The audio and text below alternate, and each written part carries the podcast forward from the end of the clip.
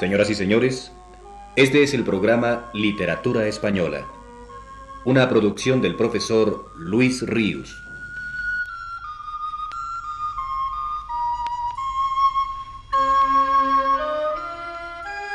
En este programa número 56, el profesor Ríos nos dice, Salvador Rueda fue considerado en los últimos años del siglo XIX, y aún sigue siéndolo por algunos, como el equivalente español de Rubén Darío, por cuanto a la renovación que introdujo en la poesía española.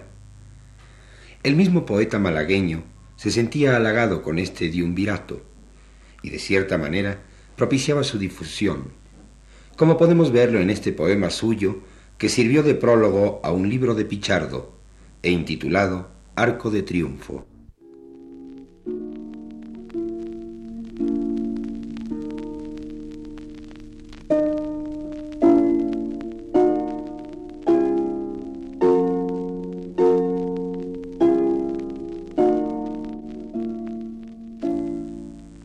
La voz de toda América le pides a Darío. La voz de toda España le pides a mi acento. Al cisne desplegando las alas en el viento y al pavo real abriendo la cola como un río. Quiere de las dos aves tu egregio señorío hacer un áureo escudo de gloria a tu talento, en que deslíe el cisne su blando movimiento y en que la cola estalle de rosas y de brío. Pero es mejor trofeo tender Rubén su mano, tenderle yo la mía por encima al océano, y así formar un pórtico sobre el azul intenso. Él tañerá su lira, yo tocaré mi trompa, y en una regia nave llena de sol y pompa, tú cruzarás, poeta, bajo del arco inmenso.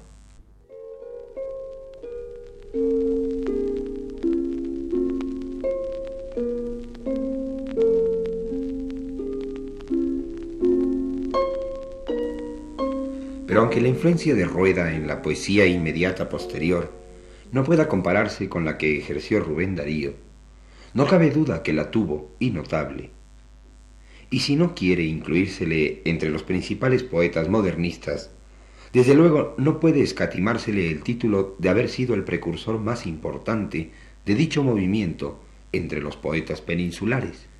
En Salvador Rueda efectivamente se advierten los primeros síntomas claros y constantes de la reacción contra la poesía de su tiempo, plagada de grandilocuencia o saturada de prosaísmo cotidiano. En su poema intitulado Zumbidos del Caracol, podemos advertir este deseo de revolucionar los ritmos al uso. Es un poema compuesto en versos de 17 sílabas, en los cuales alternan una sílaba tónica cada dos sílabas inacentuadas. Dice así.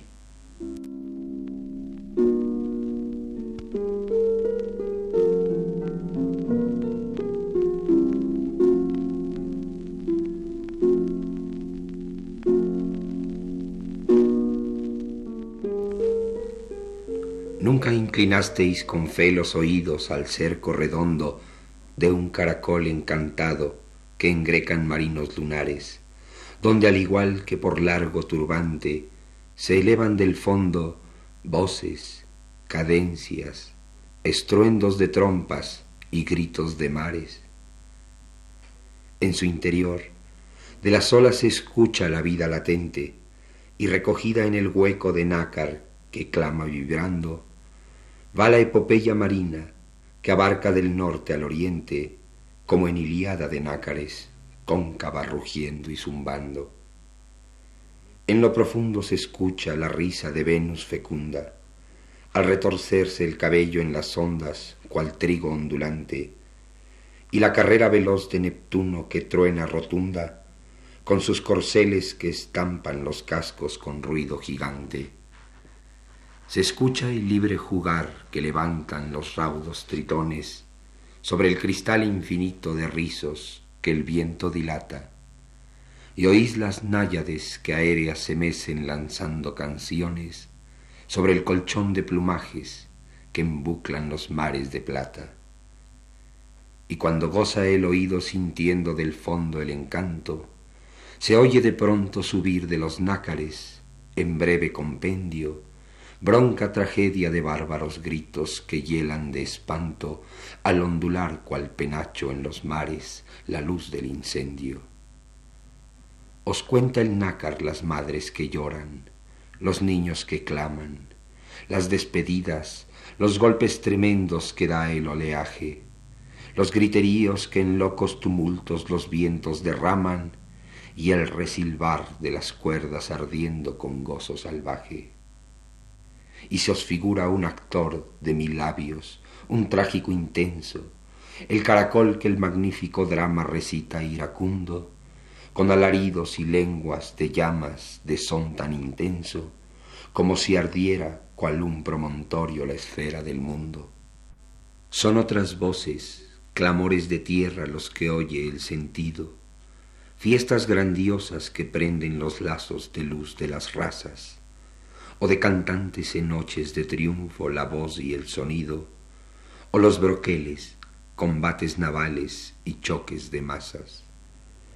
Toda la vida, lo intenso y lo grande el mar y la tierra, del caracol repercute en los círculos igual que un encanto, en cuyo fondo se escuchan vibrantes, al par de la guerra, los oradores, las bombas, los órganos, la risa y el llanto, el caracol es cerebro que piensa y es pecho que llora. Es microcosmos que encierra infinito zumbar de cordajes. Todos los gritos los tienen sus nácares que el iris colora, y de los hombres, las aves, los brutos, los varios lenguajes. Mi vario libro que el alma arrimado del mar a la orilla, es caracol que tumultos distintos de voces encierra en cuyo largo turbante se esconde la audaz maravilla de aprisionar con palabras y ritmos el haz de la tierra. Pegad ansiosos los dulces oídos buscando su fondo, y escucharéis ascender en mares de largo turbante, hecha cadencias la vida del hombre que va en lo más hondo, como el torrente de voces y gritos de un gran concertante. Un caracol es mi libro, formado de ritmos vehementes. Grande es su boca que vibra cual ancha corona de palma. Si os ajustáis a los hondos oídos sus boedes ardientes, percibiréis el hervir sempiterno del mundo y del alma.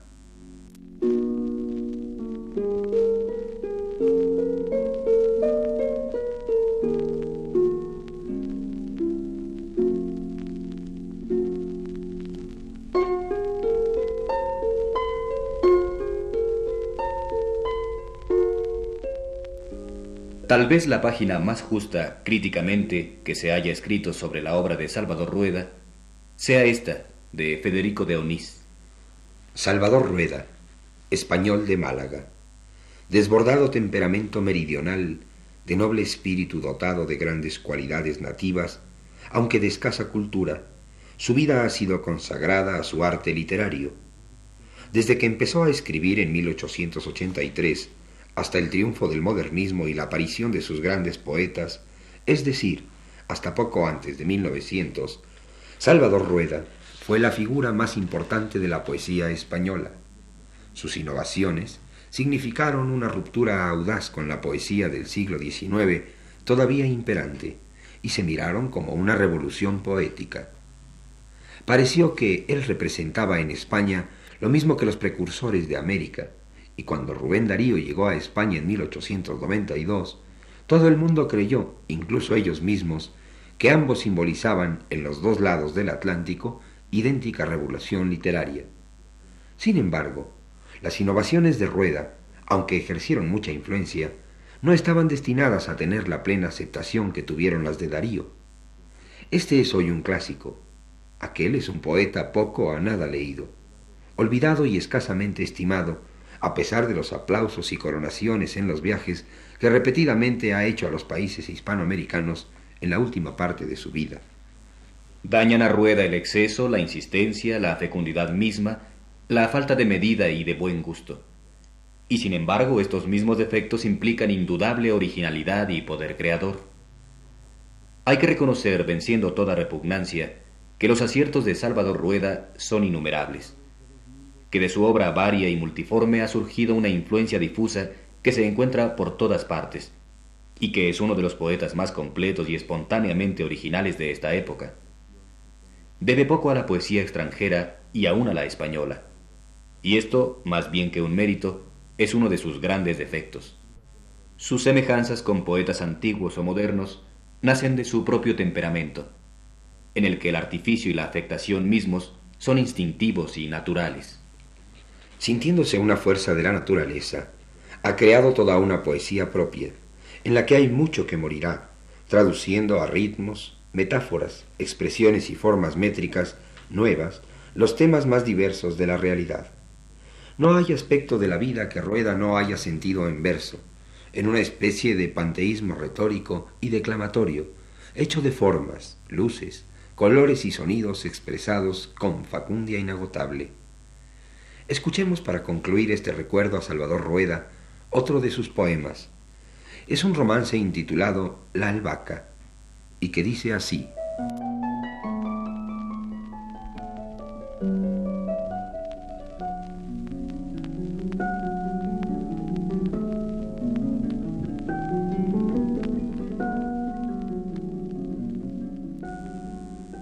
Albahaca menudita, linda y graciosa albahaca, del búcaro compañera y adorno de la ventana.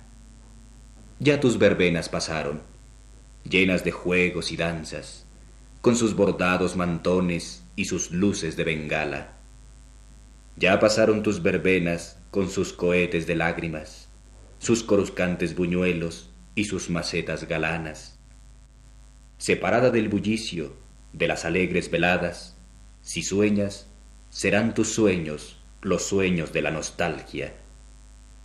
Ya junto al puesto florido, no ves la española gracia, de andares, rostros y cuerpos, pasar en la bizarra. Ya de la chulesca polca, no ves las vueltas pausadas en el salón callejero, hecho con arcos de ramas. Pasó tu reinado alegre, cual todo reinado pasa, y angustiada, tu rocío lloras cuando viene el alba. ¿Qué te importa ya que el búcaro te dé en la reja compaña, si antes sudaba sus perlas y ahora de frío las cuaja? El fuego forma tu vida y cobra fuerza tu savia entre las siestas de oro y las noches abrasadas. Están tus hojas pidiendo sopor de atmósfera cálida, cadencias de mecedora y perezas de guitarra. Pero el otoño te acecha, lejos, moviendo sus alas, y sus avisos te envía en el soplo de sus ráfagas. Pronto verás los ramajes tender su seca hojarasca, y en remolinos crujientes bailar su danza macabra. Pronto verás de los cielos la mutación angustiada, y trocar oro y carmines por tintas grises y pálidas. Tú también ante la muerte exhalarás tu plegaria e irás con el remolino a bailar tu última danza. Albahaca menudita, linda y graciosa albahaca, ¿dónde fueron tus verbenas? ¿Qué se hicieron tus veladas?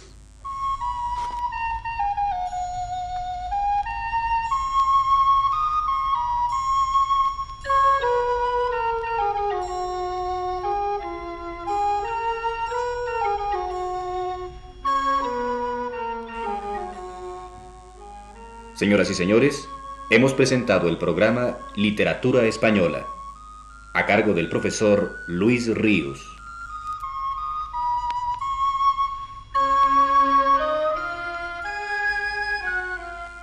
Los versos y textos incluidos en este programa fueron leídos por José Estrada y Sergio de Alba.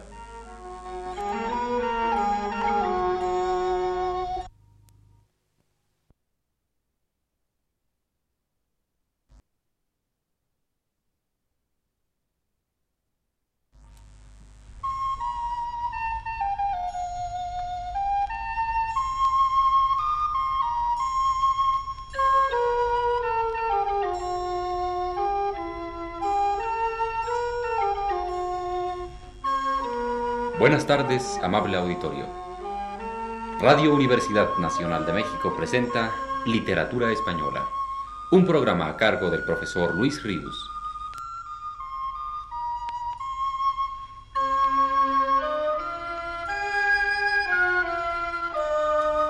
El profesor Luis Ríos nos dice en su texto más reciente.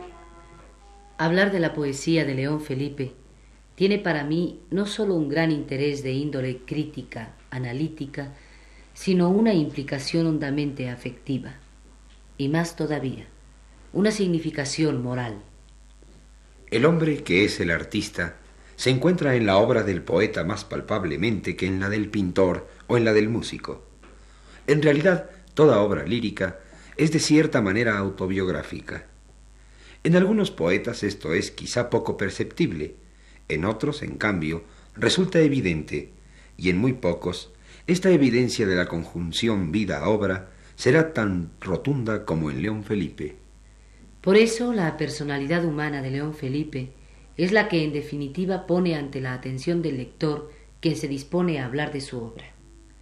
Y como yo desde muy joven, desde que empezó a manifestárseme la vocación de escritor y comencé a reunirme con otros compañeros en tertulias y proyectos literarios, Vi en León Felipe el símbolo más noble y alto del magisterio sin cátedra ni fichas, en su voz libre al viento, clamando al mundo por la justicia, flagelando fariseos, convirtiéndose en río de lágrimas feroces para ganar la luz. Y como a veces me acercaba temerosamente a él, y él me preguntaba por mis cosas, en alguna ocasión me regalaba un libro suyo, o me hacía participar de algunos de sus pensamientos, por eso decía que escribir acerca de León Felipe tiene para mí una implicación hondamente afectiva y también tiene una significación moral, porque no puede olvidarse la conducta ejemplar de este poeta durante la Guerra Civil Española y el exilio, y porque su palabra poética siempre llega a tocarnos a la puerta de esa recámara interior donde nuestra preocupación ética habita, y si por acaso ésta se halla somnolienta, adormecida, la despierta.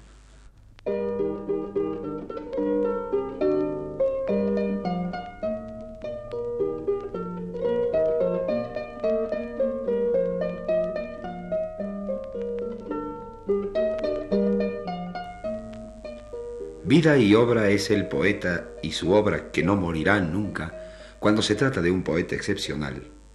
Brotó de su vida, temporal, mortal, como la de todos los hombres una tierra corruptible, como tal tierra en la que nace una flor eternamente lozana.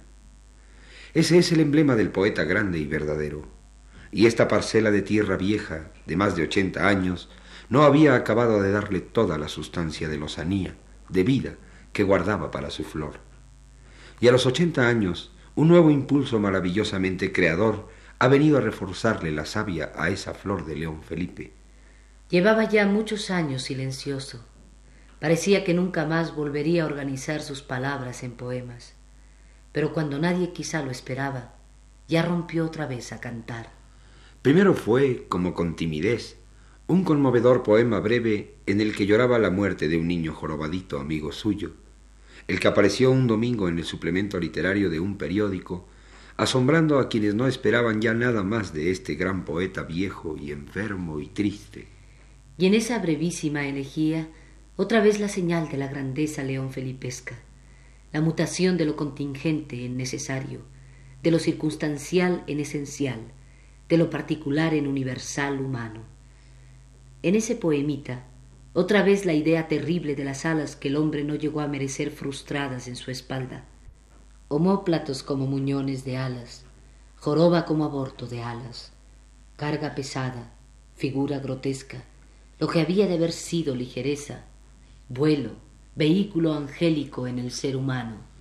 Después, al cabo de unas semanas, tal vez meses, escuchamos al propio León Felipe en el Ateneo Español de México leer un difícil, extenso poema, La Gran Aventura, centrado en uno de los símbolos predilectos del poeta, en Don Quijote.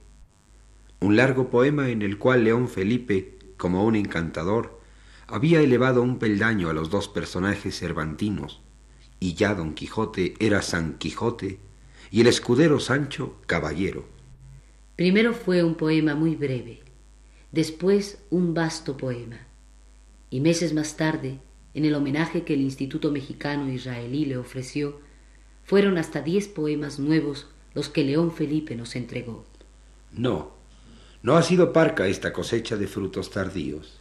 Hay más aún, otros poemas no anticipados al público como lo fueron los anteriores, pero que con ellos aparecerán en un volumen que editará el Fondo de Cultura Económica con este hermoso título tan de León Felipe, largo y quejumbroso. Oh, este viejo y roto violín.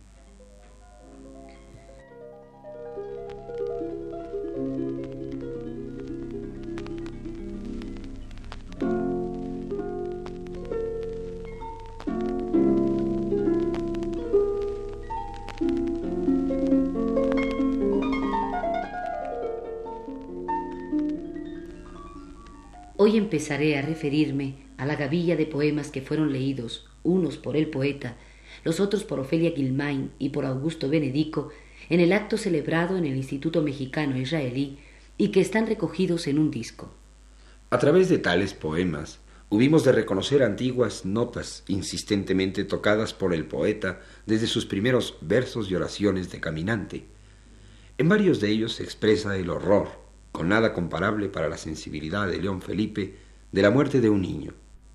Aquella antigua angustia suya al ver un día pasar en una cajita blanca a la niña que solía hacerle muecas graciosas a través de la ventana, camino de la escuela, y que expresó en uno de sus poemas más famosos, el intitulado Qué lástima. Aquella angustia vieja renace ahora y la expresa más, mucho más amargamente al fijarse en ese niño judío que espera su turno para entrar en el horno crematorio. No había agotado León Felipe este tema. La vida, la historia vino a demostrárselo. La brutal injusticia que supone la muerte de una criatura que aún no sabe nada de la muerte, para quien la vida es realidad tan absoluta que no piensa aún en ella, que la siente no más que al aire que respira, y que es inocente de absolutamente todo, y que por solamente ser está esa criatura infusa de gracia y de belleza. Para agotar ese tema percibido en toda su infinita, inconcebible crueldad, era preciso hablar de la muerte de un niño. ¿Cuántos cientos de miles de niños fueron asesinados por los nazis? De un niño que no estaba enfermo, que no iba a morir entre cuidados y médicos, defendido hasta el último momento por todo el mundo de esa muerte que lo quería para ella. Para agotar ese tema tenía que hablar de un niño al que unos guardias, unos hombres que fueron niños, llevan con engaños para que no los moleste a formarse en la fila con los otros niños, para el que unos expertos ingenieros, unos hombres que tienen tal vez hijos pequeños, han inventado el gigantesco horno, al que unos verdugos, unos hombres que fueron niños y que quizá también tienen hijos pequeños, prenderán fuego con cuidado y eficiencia para que ese niño judío se retuerza unos segundos de dolor, se deforme abrazado, se descuaje, se empequeñezca ya sin forma, hasta no quedar de él más que un montoncito pequeño de cenizas. ¿Cómo va a expresar León Felipe esta experiencia monstruosa del mundo de los hombres? Como otras veces lo había hecho cuando el espectáculo de la injusticia atroz lo había colmado de furor, León Felipe recurre por unos momentos a la ironía, al sarcasmo, León Felipe, poeta, se parece en esto al Cid, guerrero. El Cid, cuando era presa de una rabia incontenible, sonreía. Su sonrisa era terrible. Era el peor indicio para quienes le habían ofendido.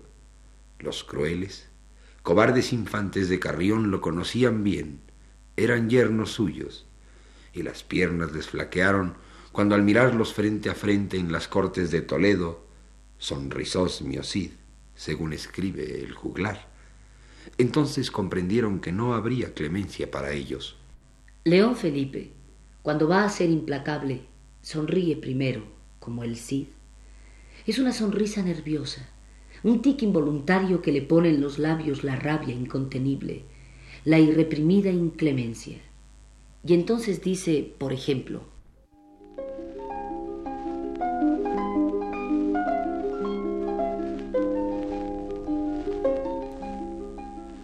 Cómo me gusta a mí la música alemana, esos grandes directores y esas orquestas tan numerosas, tan afinadas. Y las óperas, oh, las óperas, esas óperas, aquella ópera famosa de Auschwitz, acompañada de la novena sinfonía. ¡Qué espectáculo! Pueblo maravilloso este que ha inventado la música y el infierno. ¿Y tú qué opinas, amigo? ¿Qué vale más Wagner que aquel niño judío que estaba en Auschwitz, solo, aguardando a que se abriesen los hornos crematorios?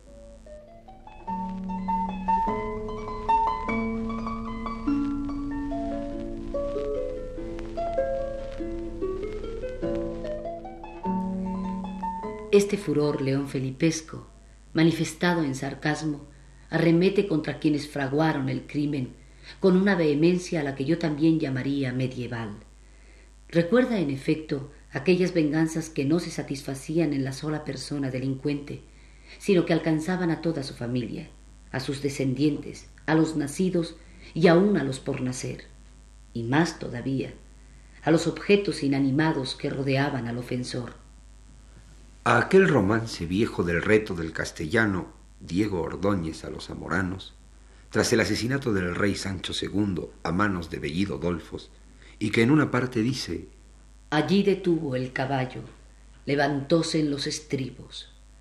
Yo os reto los zamoranos por traidores fementidos, reto a mancebos y viejos, reto a mujeres y niños, reto también a los muertos y a los que aún no son nacidos. Reto la tierra que moran, reto hierbas, panes, vinos, desde las hojas del monte hasta las piedras del río, pues fuisteis en la traición del alevoso bellido. A aquel romance viejo se hermana la dedicatoria leonfelipesca de su poema Juego Inevitable, que dice así: A todos los alemanes del mundo, a los de Bonn, a los de la Alemania Oriental, y a los que viven escondidos en todos los agujeros del planeta. No hay más que un alemán, y ese alemán tiene metido y remachado un clavo fáustico en el cogote, y aún no hay tenazas en el cielo ni en el infierno que se lo puedan extraer. Y esta necesidad de desfogarse del fuego de la rabia por el crimen inconcebible alcanza todavía más en León Felipe.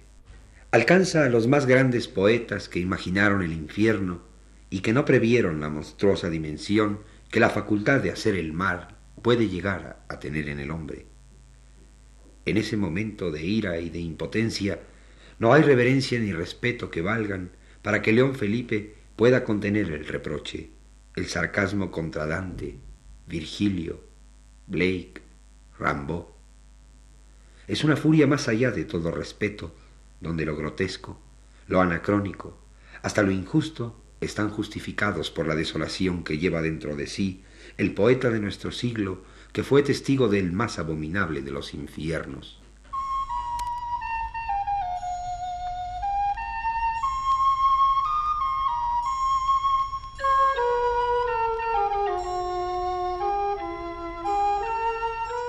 Radio Universidad Nacional de México presentó Literatura Española, un programa a cargo del profesor Luis Ríos.